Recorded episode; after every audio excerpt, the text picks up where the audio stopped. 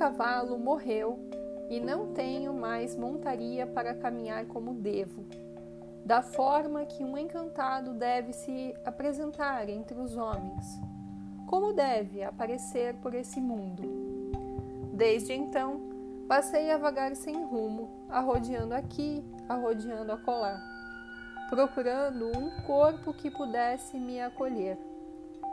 Meu cavalo era uma mulher chamada Miúda, mas quando se apossava de sua carne, seu nome era Santa Rita Pescadeira. Foi nela que cavalguei por muito tempo. Não conto o tempo mas montei o corpo de miúda solitária. Sou muito mais antiga que os cem anos de miúda. Antes dela, me abriguei em muitos corpos, desde que a gente adentrou matas e rios, adentrou serras e lagoas, desde que a cobiça cavou buracos profundos e o povo se embrenhou no chão como tatus buscando a pedra brilhante. O diamante se tornou um enorme feitiço, maldito, porque tudo que é bonito carrega em si a maldição.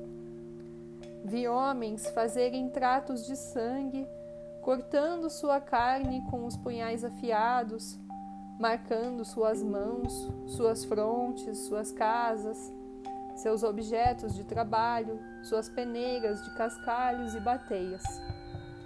Vi homens enlouquecerem sem dormir, varando noite e dia no rio Serrano, nas serras, nos garimpos, entocados na escuridão, para ver o brilho mudar de lugar. O diamante tem feitiço, e no breu podemos ver o seu reflexo de fazer cegar uma coruja quando anda de um lugar para outro, como um espírito saindo de uma serra, cruzando o céu e descendo num monte ou num rio, na forma de uma luz que chamava a atenção mesmo distante. Os homens enlouqueciam assim, esperando o amanhecer e abrindo fendas no chão onde achavam ter visto a luz entrar para não encontrar nada.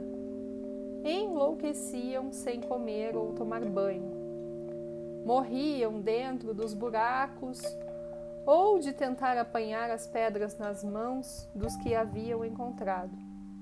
Morriam de fome, porque toda a energia de seus corpos e mentes era para apanhar o diamante carregavam as famílias para os mesmos caminhos de loucura e muitos endoidavam do dia para a noite, sem sinal ou aviso. Vinham dar suas obrigações aos encantados nas casas de Jaré. A Mineiro e Sete Serra matavam bichos, derramavam sangue para poder encontrar o brilho. Não queriam guardar as pedras, não queriam admirar sua luz. Queriam encher seus picuás para poder ter uma casa ou a liberdade. Às vezes, um ou outro encontrava seu bambúrrio, comprava sua liberdade, montava seu negócio. Alguns viravam donos de escravos e davam a Deus a servidão e a busca que lacerava suas mãos e suas almas mas a maioria só encontrava a quimera e a loucura, o assombro, o desassossego, a dor e a violência. Vergava sob a própria ilusão, derrotado, acocorado num amontoado de cascalhos,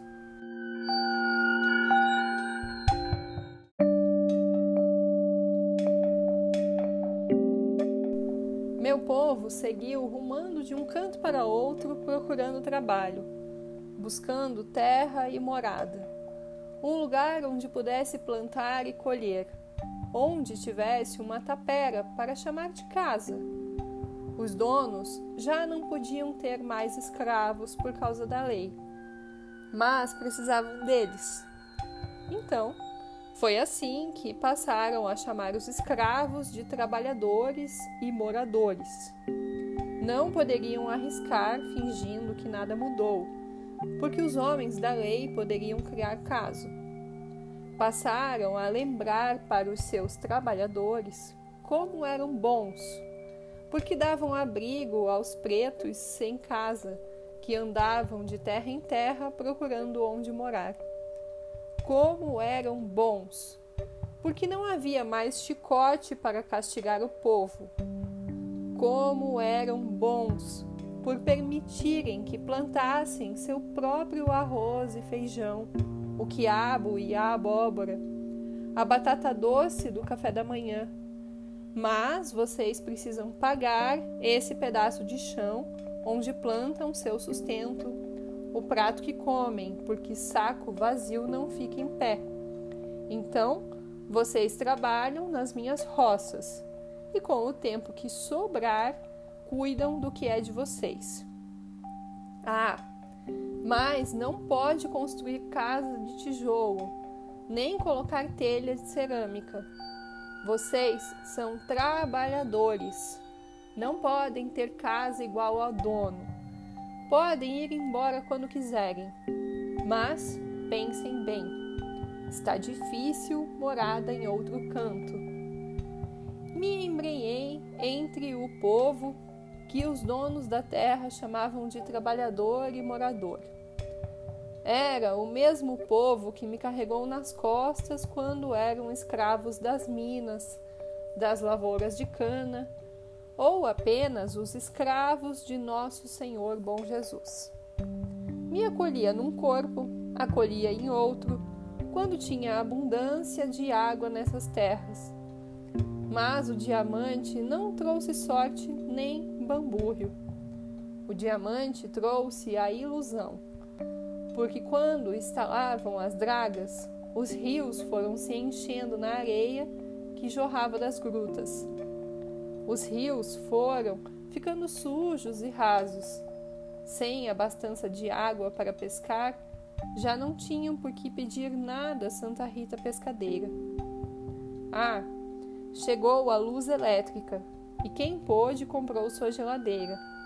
Esses peixes miúdos que restaram por aqui não mataram mais a fome de ninguém.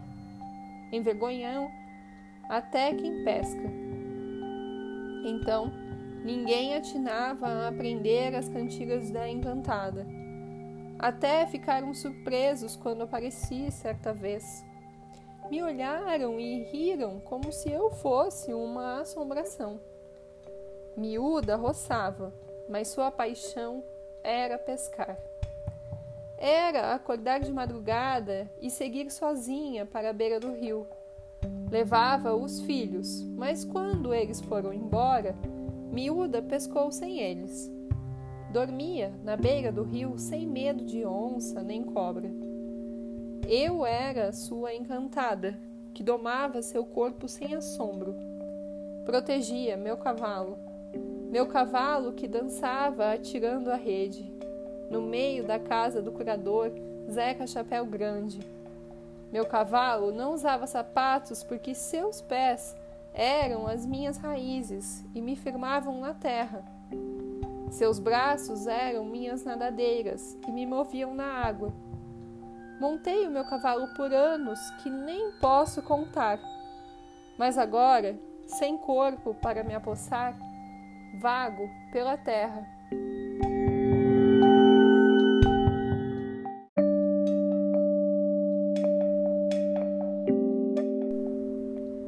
trecho do livro Torto Arado de Itamar Vieira Júnior.